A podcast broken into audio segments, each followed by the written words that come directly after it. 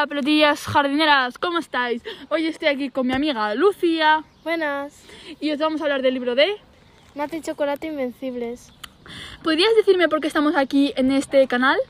Bueno, pues en este canal vamos a hablar un poco sobre el libro y un poco más sobre él, sobre su autora y sobre algunos capítulos y, y más cosas. ¿Podrías decirme la ficha técnica del libro de Nata y Chocolate Invencibles? Bueno, pues el libro, como ya hemos dicho, se llama Nata y chocolate invencibles, es el segundo. Eh, está escrito por la autora Alicia Borrás Sanjurja, que lo publicó en el 2014. No se sabe bien qué fecha exactamente, pero se sabe que fue en el 2014. Y la editorial es Anaya. ¿Nos podrías contar un poco el resumen de la primera parte?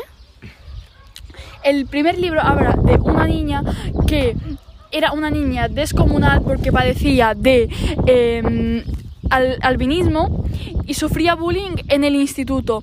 Siempre iba deprimida, sin ganas, y la única clase que le animaba era la de castellano, la de lengua, ya que a ella se le daba muy bien y era muy original con cada historia que ella hacía. Em, había una compañera suya que siempre se metía con ella, el- eh, la insultaba y por eso la llamaba Nata, refiriéndose a su color de piel. Y de ahí a una época eh, vino una profesora, ya que su profesora de castellano se puso enferma y tuvieron que traer a una suplente. Cuando vino la suplente se dio cuenta de que Nata era una, cho- una, una niña muy original, pero que estaba siempre triste, deprimida, nunca eh, alzaba la voz en clase, nunca hablaba con nadie, siempre estaba sola. La profesora se dio cuenta de que un día ella no entregó su tarea y que la tarea de su compañera, que eh, su compañera no se le daba bien escribir, es- escribía con muchas faltas, era perfecta, tenía una ortografía perfecta y estaba todo bien hecho. La profesora acabó descubriendo que la niña que la abusaba eh, le había quitado su proyecto y lo había entregado en vez de ella. Y ahí la profesora descubrió que padecía de bullying. Pues la profesora lo que hizo es llevársela a su casa con su hijo que es adoptado y los hizo amigos.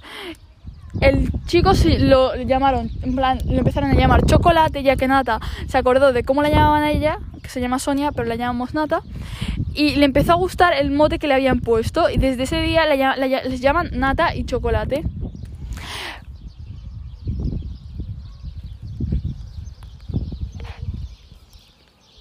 ¿Qué expectativa tienes del libro, Lucía? Bueno, pues yo creo que este libro va a ser muy bueno porque mm, pues con el primer libro nos dejaron una muy buena historia y yo creo que con la segunda historia va a ser muy muy bonito. Y mm, ya que tiene a su amigo Chocolate y, y van juntos al colegio por lo que he visto y entonces pues ya no estará tan sola y seguramente hará más amigos y el bullying no desaparecerá y que irá mejor y que será una muy bonita historia. ¿Qué piensas tú de las expectativas de este libro, Lina? Yo creo que será mejor que el primero, ya que, que en el primero nos dejaron las expectativas muy altas y me gustaría que tuviese mm, una, un enfoque más hacia otros otros ideales, ya que en el primer libro estaban eh, hablando del ideal del bullying, de en que tú puedes ser mejor en una asignatura que en otra, te pueden dar unas cosas mejores que otras, que puedes ser feliz teniendo unas cosas u otras. Y pues eh, eso es mi opinión. ¿Y tú crees que el siguiente libro ah, va a ser mejor que el primero? Sí, yo creo que va a ser muchísimo mejor que el primero. Y bueno, hasta aquí el episodio de hoy. Nos vemos en uno próximo y pues hasta luego. ¡Viva las campatas!